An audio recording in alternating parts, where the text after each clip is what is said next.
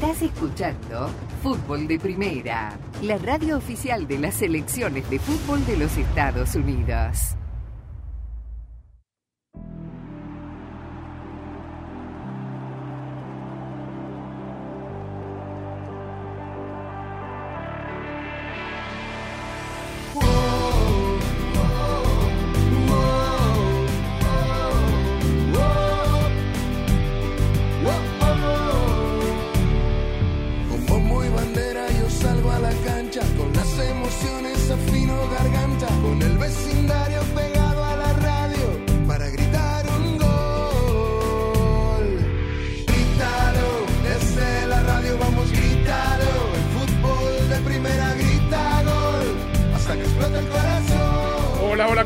Bienvenidos. Esto de Fútbol de Primera. Un placer saludarlo de los estudios Ford, socio oficial de Fútbol de Primera, Andrés Cantor, junto a Sami Sadovnik, Rosa Beatriz Sánchez, Jaime Gallardo, Daniel Chapela. Aquí estamos para contarle todo lo que está pasando en el mundo del fútbol en la víspera de la fecha 4 de la eliminatoria de la Conmebol, con los amistosos de nuestras selecciones de este lado del mundo, también con la Liga de Naciones de CONCACAF, que ha clasificado a Honduras a la siguiente ronda. Mucho, pero mucho fútbol. Señor Sami Sadovni, ¿cómo le va a usted? ¿Cómo estás, Andrés? Saludos a los amigos oyentes de Fútbol de Primera y una nueva oportunidad con transmisión de Fútbol de Primera de, de ver mañana a la selección de Estados Unidos tras la caída frente a Alemania contra Ghana, que viene de caer 2 a 0 frente a la selección mexicana y las alternativas que pueda mostrar Greg Berhalter de cara al encuentro de mañana. No hay regla transitiva en el fútbol, lo hemos dicho, y sin haber visto, y esto nos, lo, nos va a ayudar Jaime Gallardo con respecto al nivel que pueda tener Ghana. Estados Unidos para ganarle al equipo africano va a tener que mejorar y mucho, por lo menos va a tener que evitar caer en las desconcentraciones y los errores casi semiprofesionales que cometieron los defensores y sobre todo el arquero en el partido, en el segundo tiempo del partido frente a la selección de Alemania que la dominó por completo, sobre todo en el complemento. Rosa Sánchez, ¿cómo le va a usted? Hola Andrés, eh, muy bien, con el saludo para todos y estamos anticipando los partidos de la eliminatoria sudamericana eh, de mañana y bueno, eh, hoy habló Lionel Scaloni otra vez eh, previo a, subirse al avión rumbo a Perú para el partido que le toca a la selección argentina, que por ahora es la líder de, eh, de la clasificación en Sudamérica y la gran pregunta, obviamente, es si Messi va a jugar el partido completo, si va a jugar unos minutos, si va a entrar de, de cambio. Eh, y bueno, y en general, eh, bueno, eso es lo, lo, que quieren saber la gente. Lo vamos eh, a escuchar en un ratito, sí. pero ¿sabes qué? Esa es la pregunta que le hicieron. Y mmm, 30 minutos duró la conferencia de prensa de Scaloni. Y aquí uh -huh. tenemos un integrante en la mesa que está ofendido. No, no, no, para nada. No, porque no le preguntaron de Perú. Me parece muy bien. Sí, sí que le preguntaron, pero final, habló de Perú. Yo debo, debo confesar que yo lo escuché a través de Radio La Red, mientras que hacía ejercicio. Uh. Eh, habló de Perú, Sami. Y tan, digamos, ¿cómo habrá estado la conferencia de prensa? Que Gustavo López, que era el titular del programa esa hora, cortó media hora y es lo que escuché. O sea, ahí terminó. Por ahí se lo hicieron al final. Sí, sí, no, habló, no habló. para habló. nada. Es la realidad de una selección que no existe. Bueno, vamos a tener la respuesta de si juega o no juega Messi. ¿Cómo jugó México más allá del 2 a 0 frente a Ghana? querido Jaime. ¿Quedó satisfecho usted con el rendimiento del Tri? ¿Qué tal Andrés? Con el saludo para todos. Yo te diría que sí. A mí me gustó por momentos el equipo mexicano.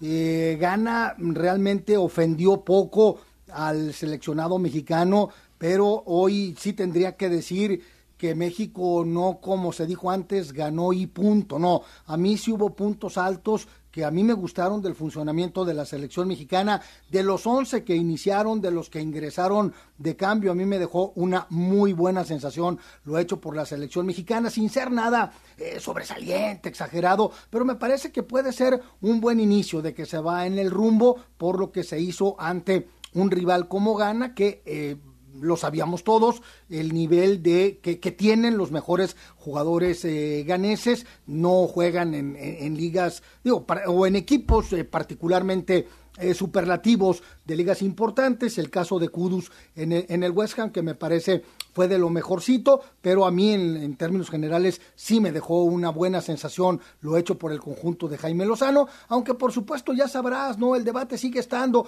¿para qué si convocas a cuatro porteros y a Ochoa lo vas a mantener, pase lo que pase? ¿Qué pasa? Porque ese matrimonio que han tenido Martino, Coca y ahora Lozano con Raúl Jiménez, en fin, pero eso es problema de otros, a mí en términos generales sí me gustó la actuación del tricolor. Quiero destacar un tema más del fútbol mexicano.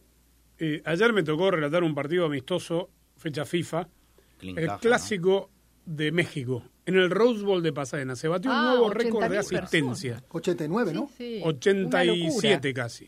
Sí, sí. 87 mil espectadores, pero que además le pusieron un marco sensacional, con pirotecnia, con fuegos artificiales, con bombas de, de humo, con banderolas enormes en las cabeceras. Estaba la Monumental USA y no sé a qué nombre respondía la barra de Chivas detrás del arco, pero con una bandera y, muy, muy grande que desplegaron con los dibujos de los de las ex glorias de, Guadalajara.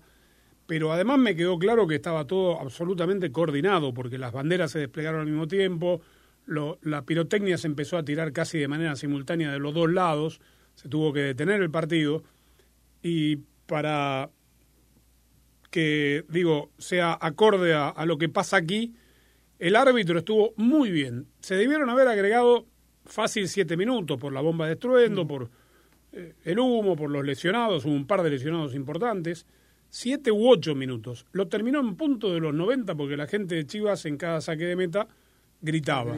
Y cuando le vinieron a, a reclamar al juez los jugadores de Chivas que perdían 2 a 0, dos goles de- del mexicano Julián Quiñones, por cierto. este, el árbitro claramente le dijo, no, lo suspendí por el grito, pero fue al 90 clavado. Pero qué poder de convocatoria sin igual. América sin, sin ocho jugadores. Daniel. Nueve. Nueve. ¿Cómo Qué te va? barbaridad. ¿Qué tal, Andrés? Un saludo para todos. Bueno, eh, es lo que hemos visto durante años con la selección también, ¿no? Eh, partidos de la selección A, de la B o de la C y las canchas llenas, ¿no? Y la pasión que mueve en, en- este, en este país, eh, México, sus equipos, mm, eh, más allá de que haya un incentivo económico detrás, eh, no deja de ser eh, llamativo ese poder que tienen dos mercados tan grandes, ¿no? Además estaba muy bien comercializado con sponsors en las vallas estáticas. En, había un, un sponsor que presentaba el partido. Eh, debe haber sido una recaudación también récord, diría, para dos eh, para un partido de dos clubes y en fecha FIFA. Que vengan más fechas FIFA así. Y ¿no? súmale, y súmale los 70 mil que fueron a Charlotte a ver el partido de la Sí, selección sí, sí, sí. contra Más gente contra- para el Chivas. América que para la selección. Es por una por- no se abrió toda la capacidad del Bank of America Stadium, pero a mí lo que me llama la atención del partido de ayer en Los Ángeles, un partido totalmente intrascendente, recaudatorio por donde se le quiera ver, que a pesar de las nueve ausencias del América, la gente abarrotó el estadio como ya lo describiste Andrés. Y que ganó el América. Y que ganó el América, ahí está el tema. El América sin Malagón, Kevin Álvarez, Ramón Juárez, Sebastián Cáceres, Richard Sánchez, Diego Valdés, Brian Rodríguez, Alejandro Sendejas y Henry Martín, le ganó a un Chivas completito y que prácticamente Paunovic utilizó el mismo once inicial con el que le dio un baile al Atlas en el clásico tapatío. Bueno, la fecha mañana, Daniel. Venezuela, Chile, Paraguay, Bolivia, Ecuador, Colombia, Uruguay, Brasil, Perú, Argentina. Cuarta fecha. Después se juega en noviembre y no se vuelve a jugar hasta después de la Copa América. Correcto, linda fecha, ¿no? Con ese Uruguay-Brasil como, como partido más llamativo, porque es un clásico en Sudamérica. Eh, respecto a Venezuela, eh, le ganó a Chile en la eliminatoria pasada de local. Eh, siempre ha sido complicado para Venezuela enfrentar a Chile. Eh, incluso en las peores situaciones de Chile, con problemas de indisciplina, los resultados no eran buenos. Y en Venezuela se está diciendo que eh, no ganarle a Chile le restaría valor al punto conseguido en Brasil y yo no estoy de acuerdo con eso. Eh, a mí me parece que la eliminatoria es sumar puntos. Cuando se termine, cuántos puntos tienes, te sirven o no te sirven. El punto en Brasil ya está en el bolsillo. Los tres contra Chile todavía no. Que se agrandaron. Eh, me parece que, que hay un lo que poquito pasa es de que eso. esta es la, la selección chilena más débil de las últimas verdad, eliminatorias. pero hay que ganarle. Anda, ¿eh? No- Perú. no es fa- ah, yo creo, yo creo que salvo, lo hemos dicho varias veces, Argentina, Brasil, Uruguay diría también, eh, contra ningún rival se puede dar un partido por descontado, por ganado. Eh, yo estoy de acuerdo que es la peor Chile de los últimos tiempos, pero Hay que ganarle. exactamente. Ustedes vieron cómo hizo hincapié, ¿no? El punto está en la bolsa. ¿Saben por qué? Porque ese punto de ganó la Venezuela que está en la... Claro. Fue el único que acertó, pero Rosa Sí, empató. sí. Ah, no, no, pero fue doble empate Sí. dos. Ah, doble empate. Sí, sí, Rosa y Sí, sí, yo Daniel también siete gané, sí. Sí, señor. Bien. Bueno, felicidades. Gracias, gracias. Cuenta, Daniel. cuenta como un Gracias. resultado nada más. que no, no tiene valor 500 doble. un puntazo. Un puntazo. sin, Hay revancha golazo, ahora sin Fue el batacazo de la jornada. Sí, hombre. Sí. Sí, claro. Eh, no hace falta que nosotros le contemos lo que está pasando en el mundo. Hoy una noticia relacionada a la guerra declarada por Israel contra Hamas. Eh, una persona musulmana mató a dos fanáticos de Suecia antes del partido de la Eurocopa, de la clasificatoria a la Euro en Bruselas, que vestían las camisetas de Suecia los fusiló a sangre fría y después fue y empezó a tirar por todos lados. Eh, fue detenido y el partido eh, empezó a jugarse cuando las autoridades tomaron noción de lo que estaba pasando. Por común acuerdo, los capitanes y los presidentes decidieron no salir a jugar el segundo tiempo. La UEFA ya se pronunció, que resolverán más adelante. Aquí no hay ninguna complicación, pasa a ser un detalle menor a la luz de lo que estoy contando, pero no hay una complicación deportiva porque Suecia está eliminada y Bélgica está clasificada. Tras los 45 minutos eh, iniciales iban 1 a 1. El partido se jugaba en Bruselas. Quiero tener el nombre del árbitro español que parecía tener un mandato hoy en, en Grecia de cobrar todos los penales que podía cobrarle a Holanda para que destraben el partido. Y ganó el Tres penal. penales cobró. Dos, bueno, uno fue al bar y lo, lo echó para atrás, por suerte. El que erró, ¿qué mirá, Bobo? Woodhorse, Woodhorse, no me sale hoy. Eh, se lo inventó, pero increíble que haya cobrado ese penal. Hasta que Alejandro ganó. Hernández Hernández. Bien. Hasta que ganó de penal. País Hasta que ganó sobre y el más claro de todos acaso fue el último, al minuto 89. No es un detalle menor porque Holanda tenía que ganar para seguir. Si ganaba Grecia, Holanda quedaba fuera del euro, El equipo de Gustavo Poyet, ¿no? que fue Sí. expulsado por protestar Técnico uruguayo. uno de los penales, quedó en tercer lugar. A la Eurocopa clasifican siempre lo que tienen que clasificar. Ayer clasificó matemáticamente España. España, habrá Y que esperar Escocia primeros de rebote Y también. Escocia muy bien, ¿ah? Y el, el gran público seguirá privado de ver, por lo menos en estos torneos continentales, a Erling Haaland. Bueno, pero pasa, Andrés, lo que siempre decimos. Ayer me- vi el partido. O sea, Haaland en Manchester City se cansa de hacer goles porque está bien arropado. Salvo Claro. Odegaard, pobre Haaland no le llegó una. Y la única que tuvo rebotó en Carvajal. Claro, ese es el tema. No tiene opción. Claro. Bien.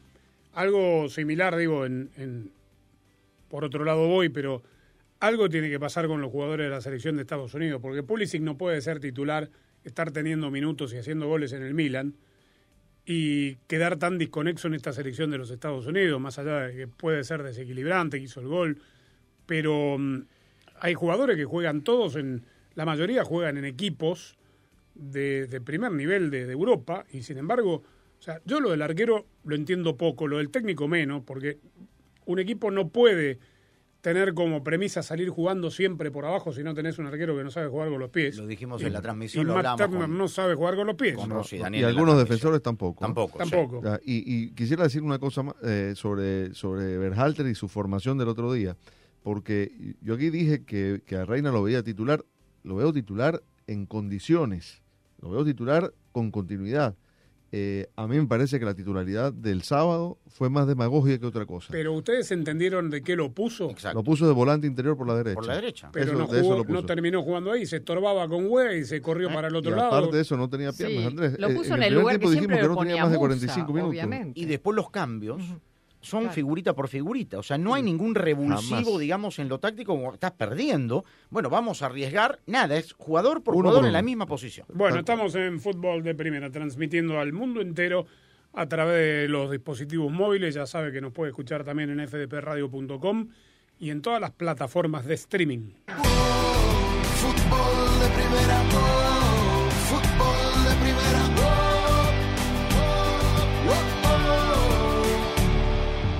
¿Tus limpia parabrisas hacen ruido o manchan en lugar de limpiar? Cuando sea tiempo de reemplazar tus limpia parabrisas, visita O'Reilly Auto Parts. Sus profesionales en autopartes te ayudarán a encontrar los limpia parabrisas correctos para tu vehículo. Además, instalarán tus limpia parabrisas gratis en la tienda. Mejora tu visibilidad al manejar con O'Reilly Auto Parts.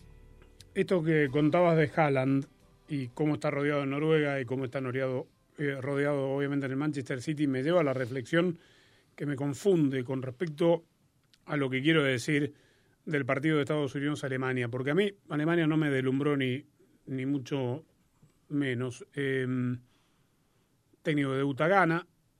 El primer tiempo fue para cualquiera de los dos, terminó uno a uno. Terminó uno a uno también por algunas desconcentraciones de, de Estados Unidos que, que no pudo aprovechar las jugadas de ataque para convertirlas en, en gol. Y después, Alemania teniendo la pelota, pero sin ser mucho más, eh, le terminó haciendo cuatro como le pudo haber hecho un par más, Sané erró uno. Defendió muy mal Estados Unidos y lo que quiero decir que me confunde es que Alemania en ese segundo tiempo, más allá de los momentos que pasan los jugadores, mostró tener jugadores de mayor jerarquía.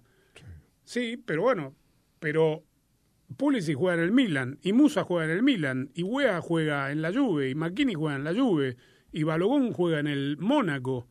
O sea, juegan, tienen que tener cierta jerarquía para poder jugar en esos equipos. Y Pulisic es goleador, y Musa cayó muy bien, y Wea está en, encontrando su lugar. Digo, no son 11 colegiales lo, los futbolistas de la selección de Estados Unidos. Entonces, ¿dónde qué es? ¿Una cuestión física, una cuestión de mentalidad? Porque tampoco que, repito, me haya deslumbrado demasiado Alemania. Yo también creo que tiene que ver con, con, las respuestas colectivas, con lo que el técnico les pide, con cómo ejecutan esa idea. Es decir, respuestas ante un rival que te plantea una cosa diferente. A llamar Musiala no lo pudieron parar nunca, sí. por, por, dar un ejemplo, ¿no? Y, y, el equipo no varía, no tiene, no tiene modificaciones, el sistema siempre es el mismo, los cambios no producen alteraciones porque son posición por posición.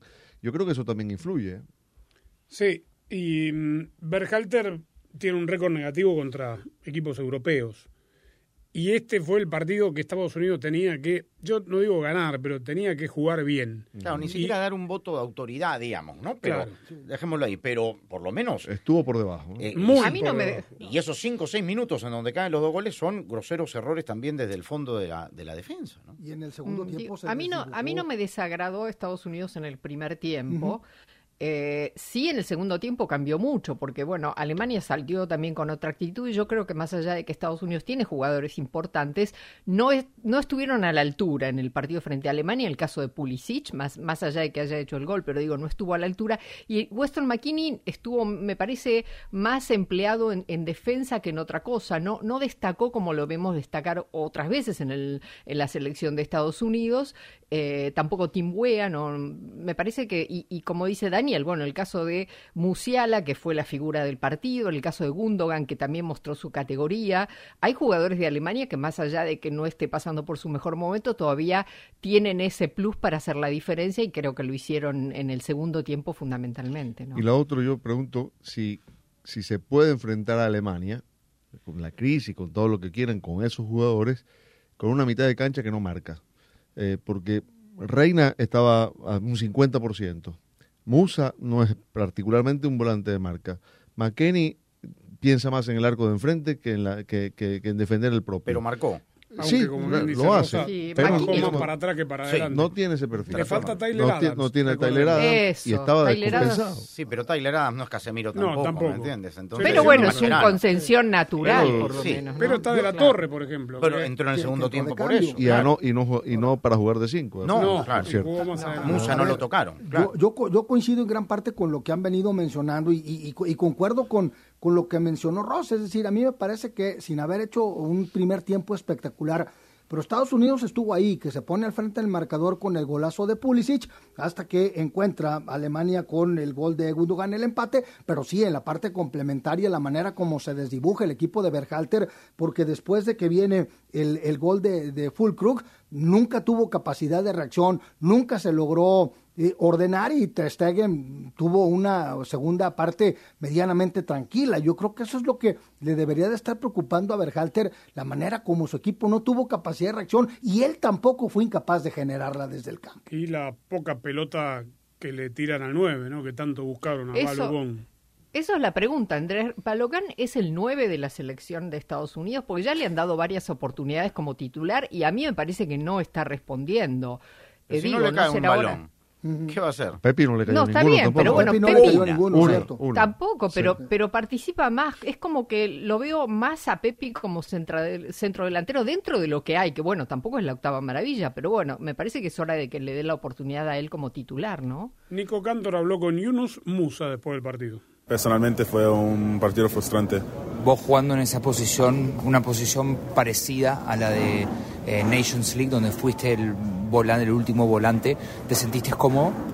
No, no, este partido fue difícil porque fue difícil ah, recibir el balón, como se posicionaron en la Alemania, ¿sabes? Ah, fue difícil. Y como he dicho, fue frustrante porque fue difícil controlar el partido y también defensivamente fue difícil ah, saber dónde, ¿sabes? Cómo, cómo defender contra ellos. ¿Te sentiste cómodo en la salida del balón? Sí, la salida del balón ah, sabía- teníamos un plan y estaba bien, pero luego para mantenerlo durante, durante el partido fue complicado. Le fue bien a Estados Unidos porque el primer tiempo sí fue competitivo. Sí, creo que ah, cuando los pillamos en la contra fuimos muy ah, peligrosos con Timmy, con Christian. Cuando lo pillamos en la contra fuimos peligrosos y encontramos unas ocasiones ahí. Bueno, y uno Musa que juega en el eh, Milan, pero tuvo un paso por Valencia, hablando en, español. ¿Por qué digo que eh, uno esperaba que Estados Unidos jugase su mejor partido? Obviamente el deseo o la ilusión estaba de poder ganarle a Alemania, porque seguramente terminará siendo uno de los rivales más competitivos fuera de los torneos oficiales, Copa Oro, Copa América, etcétera, por esto de que están congestionados los calendarios. Veremos mañana esta selección de, de Ghana qué resistencia le, le pone a, a Estados Unidos y veremos qué equipo saca a la cancha Greg Berhalter. Y quiero agregar algo más que no sé si ustedes seguramente lo notaron. Es la segunda vez consecutiva que US Soccer elige superficie de juego que atentan contra el buen fútbol. Era una esponja la cancha, yo lo noté a los tres minutos.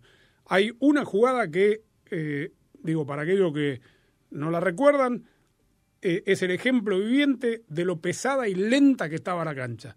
Un balón largo perdido que el arquero Turner con una como si fuese un arquero de colegio secundario intenta dejar salir casi junto a la bandera y la pelota como no rodaba bien no le termina de salir. Viene un alemán que casi se la saca y la tiene que revolear al córner. Elemental porque debió haber ido por la pelota, porque la pelota no rodaba bien.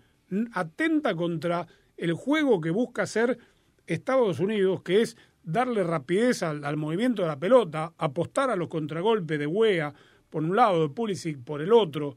Este, Bueno, veremos mañana en Nashville, que es una buena cancha. es una buena Nashville cancha. es un buen- ¿Dónde jugaron uno de los dos partidos de la fecha anterior? No me acuerdo si fue contra, creo que fue el primero, contra Uzbekistán, que la cancha también estaba pesada y era una cancha de la MLS. Minneapolis, ¿no? No, claro, era Minnesota.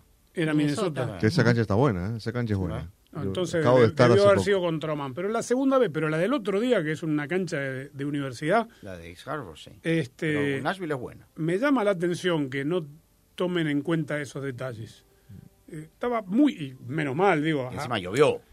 y a la luz del resultado, menos mal que no estaba más rápida, porque si no, ¿no? Le pintan cara.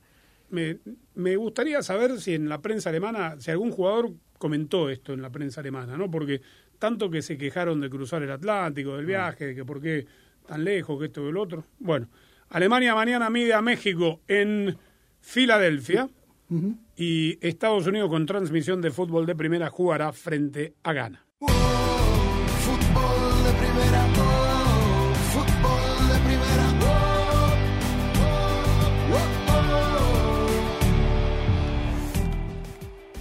Veremos también qué equipo pone Alemania mañana. Thomas Müller, por ejemplo, el emblemático centrodelantero todoterreno de Bayern Múnich, entró de cambio y jugó los últimos 20 minutos, tal vez sea titular. Goretzka. Goretzka tampoco entró. había jugado. Ujú. Kimmich va a estar seguramente ya recuperado de la gripe. Brand, Zule. Sí, va, Está duro Zule, ¿eh? Sí. Está duro de cintura. Siem- siempre fue duro. ¿eh? Sí, sí, sí. Igual que Fulcro. Además ahora no juega en el Dortmund. Yo pensé que era más grande Zule. Y tiene 28 años nada más. Sí. Ah, de más grande de edad. dice. De edad, de edad. Sí, sí, sí. Sí, sí, porque eran grandotes. Es un escaparate. Ah, sí. Fulcro que Y- es un de madera. Osvaldo Alaní jugó bien. Igualito. Hummels, el clon. Sí. Sí, longevo, longevo Jumes. Bueno, no, digo, creo que es eh, sintomático el momento que vive Alemania, repito, que esté debutando en la Mannschaft, en la Mannschaft, a jugadores de 30, 32 años. Una cosa impensada. El que Por, entró por cierto, por 27, cierto, ¿no? Andrés, el otro día me preguntabas el horario. Yo, yo dije que va a ser temprano en relación a México, ¿no? Que va a ser a las 5:45, 6 de la tarde hora local en, del centro de México, pero para Alemania van a ser las 2 de la mañana el partido de, de- de México O contra. sea, mañana se cruzan todos los partidos, es lo que estamos diciendo. Sí, señor. Sí. Se cruzan. Estados Unidos un montón. con casi todo de la eliminatoria de Sí, Sudamérica. sí, salvo Venezuela, Chile. Salvo el de, y el de Perú, ¿no? Y el de Perú. El de Perú, el- no, pero al final Sí. un pedacito, Un ¿no? pedacito Se superpone un poco, sí, Con el sí, postgame, pero sí. no. Sí. El, ¿No hay de, el de México empieza media hora antes que el de Estados Unidos. ¿No hay algún perro que podamos soltar que, no, que, que- que se escape y que no lo puedan agarrar en Lima? ¿Cómo hacíamos, cómo se hacía antes Sí, la claro, vieja ¿te Copa? Sí, Libertadores? cómo Hasta que no terminaba como Globo, la televisora Para Globo. demorar el partido, claro. Claro, era la dueña absoluta de los derechos de televisión, era la que más pagaba en todo el continente americano por los derechos de la Copa. Esto le cuento a la gente. Había Por los derechos de, ¿no? de la Copa Libertadores. Sí. Lo que hacían era estirar la novela estelar, que tenía 58 puntos de rating, este, y sumaban a la gente que ponía la tele a la hora señalada de comienzo del partido, y ponían en cajita que había un perro suelto ahí, que era obviamente parte de- del entramado para... Era un utilero el perro. Sí, y nadie lo podía agarrar. Era rapidito. Este, esto me hace acordar una imagen que vi hoy. A ver. Punto aparte, cambio de tema, ya nos metemos en México. Eh, lo del perro que todo el mundo se tiraba, lo asocio por esto que voy a contar, que tiene que ver con un jugador italiano que está en- metido en un problema enorme. Al perro este, no sé, era como, ¿cómo se llama el jugador de el aceites? Eh, Traoré. Traoré, que se pone aceite para que no nos puedan agarrar. A estos perros que tenía entrenado el, el dueño de los derechos era igual. Se le lanzaban y se le escapaba. Y se postergaba al comienzo del partido. Bueno, recién un, un, un video que se volvió viral de un perro que ingresa Es- a la cancha de Alebrijes de Oaxaca en un partido contra Dorados de Ah, el Sinaloa. otro día. En de- de- Sí, dribló sí, a no todos le el podían quitar la pel- no le Sí. podían quitar la pelota al perro. sí. Salió a la luz, estoy hablando ahora de Sandro Tonali, Mm. el italiano que compró el Newcastle por cincuenta y pico de millones de dólares al Milan, que fue expulsado de la concentración de Italia esta semana pasada porque se destapó eh, su problema, su adicción a las apuestas deportivas y, y una cantidad de apuestas que hizo. Todavía no sabemos si tuvo alguna a favor o en contra, pero hoy en Inglaterra circula un video que lo vincula al Newcastle y ustedes ya saben lo que pasó con el jugador del Brentford, eh, Ivan Tony. Ivan Tony, suspendido seis meses por apuestas deportivas. Sí. Minuto 89. Ganaba Newcastle 5 a 1 al Aston Villa. Chapa de cambio por Tonali. Y él se hace el distraído, va para un lado y va para el otro. Y forza la tarjeta amarilla. Obviamente ustedes saben que en la casa de apuestas deportivas Apuesta se todo. puede apostar a todo. Todo. Así a, a un jugador lo amonestan, si a un jugador lo expulsan, cuántos tiros de esquina, cuántos tiros libres, porque no había ningún justificativo que demore su salida, ganaba 5 a 1 su equipo, Claro, estaba invicto ya estaba, ya estaba listo y se demoró y le mostraron la María. y le sacaron la tarjeta amarilla, están investigando ese video. Bueno, nos metemos con México, no sé por qué lo asocié con el perro jabonoso que se le escapaba a todos.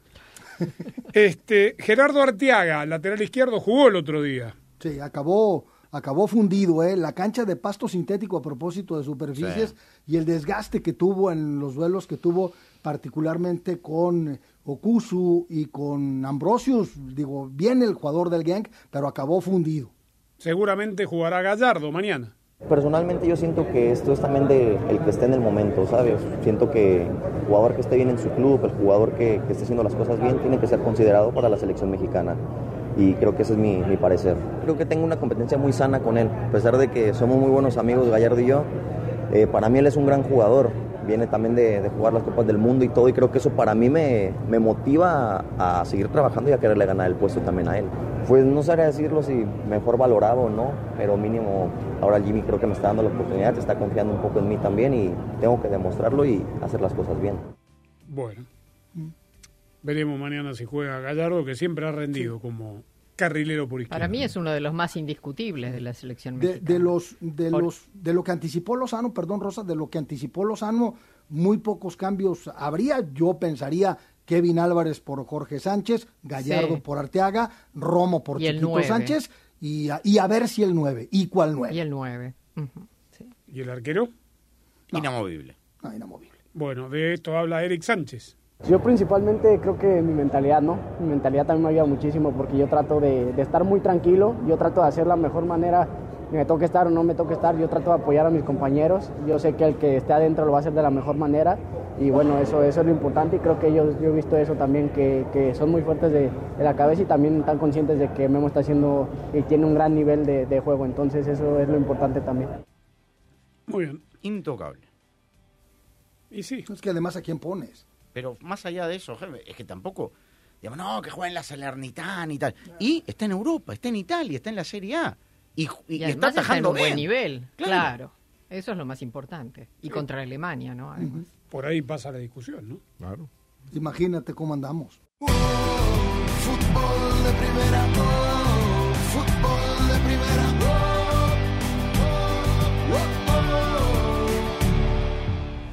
Mañana hay mucho fútbol en todas partes y mm, por interno nos enteramos que Rosa y Daniel nos quieren dar revancha, Jaime Sami.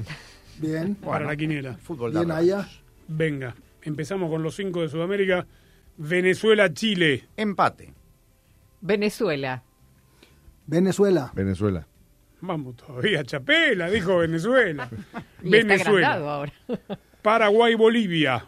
La albirroja por fin tiene que ganar. Empate. Paraguay. Paraguay. Paraguay. Ecuador-Colombia. Uf. Ecuador. Ecuador. Ecuador. Empate. Colombia. Uh -huh. Uruguay-Brasil. Empate. Empate. Empate. Empate. Uruguay. Perú-Argentina. Empate. No. Argentina. No, Argentina. No, Argentina. Está bien. ¿Cómo? Argentina. Le vuelvo a preguntar. Perú-Argentina. Empate. Con el campeón del empate. ¿Y eso? Argentina. Vamos a Europa. Inglaterra-Italia. Inglaterra. Empate. Inglaterra. Empate. Empate. Dos equipos ya clasificados. Francia-Escocia. Francia. Francia. Francia. Francia. Francia. Es amistoso. Amistoso. Es amistoso, amistoso. claro. Sí. Eh, Nations League. Panamá-Guatemala. Panamá. Panamá. Panamá. Panamá. Empate. México-Alemania. Alemania. Alemania. El que no asegunda no es Labrador, México. ¿Se fue? Empate. ¿Cómo dijo? El que no asegunda no es Labrador, México, y con gol de Chucky Lozano. Ahí me nos agarró a todos, ¿no? Sí. Y que viva Juan Carlos Osorio. ¿Será titular o, o, lo ponen al chino? ¿O lo ponen al chino titular? No, hombre, no. Alemania. Y Estados Unidos gana. Estados Unidos. Estados Unidos. Estados Unidos. Estados Unidos. Estados Unidos gana.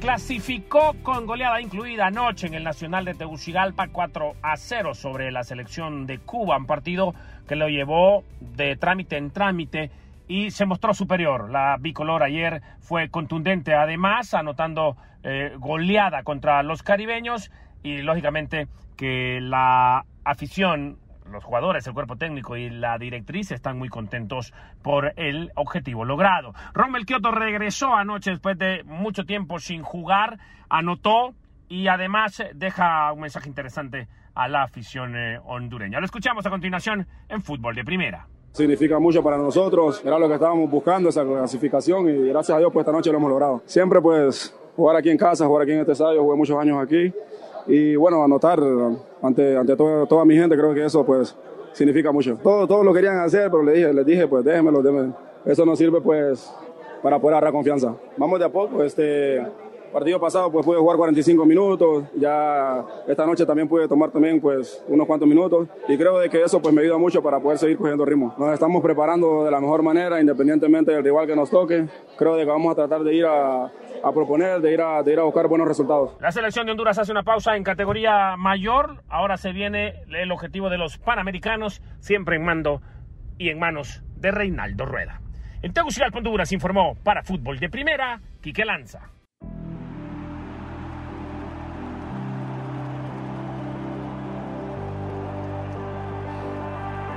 Bueno, nos quedó la respuesta del técnico Scaloni. Usted que la escuchó, ¿juega o no juega de arranque Messi? Mañana, en Lima. Mañana iba a esperar hablar con él en el hotel de concentración en Lima. ¿Le, le van a ir a hacer fiesta a Argentina esta noche? ¿Le van a tirar fuegos artificiales en el hotel? ¿No? ¿Qué expectativa hay en Perú por la llegada de Messi y del campeón del mundo? Lleno, por supuesto. Claro. Pero por Perú. No, no, por haber a gente campeón del mundo no viene todos los días. ¿eh? La gente, más allá de cómo juega la selección, la gente es de buen paladar A futbolístico. mí me parece que va a jugar Messi. eh. De entrada. Sí. Sí. Sí. Lo Que vuelva intuyo, reina. ¿Cómo? Que vuelva reina. Ay, no. Hoy con Bar Reina jugaba 10 minutos. Bien, y eso. ¿Qué reina me dice? Lucho Reina. Ah, Lucho, no, 85. me confundí, pensé que me hablaba de La Gio última Reina. victoria de Perú. Sí, Y la única. El que Fue tan bravo como el de Gentil en España 82. ¿eh? peor. Peor, Bueno, ¿no? Pegó peor, más, ¿no? sí. Sí. Bueno, Scaloni sí habló Con de Maradona. Perú y Sami por tu preocupación y le dijo que dijo que eh, tiene jugadores de buen pie, tiene jugadores talentosos y que además hace mucho que juegan juntos y que tienen experiencia. Obviamente que saben que son favoritos, pero que eh, es un equipo al que hay que respetar. Bien, mañana entonces, después del programa, tendremos Estados Unidos gana, veremos si juega Reina. El otro, Gio Reina. Ah, Gio.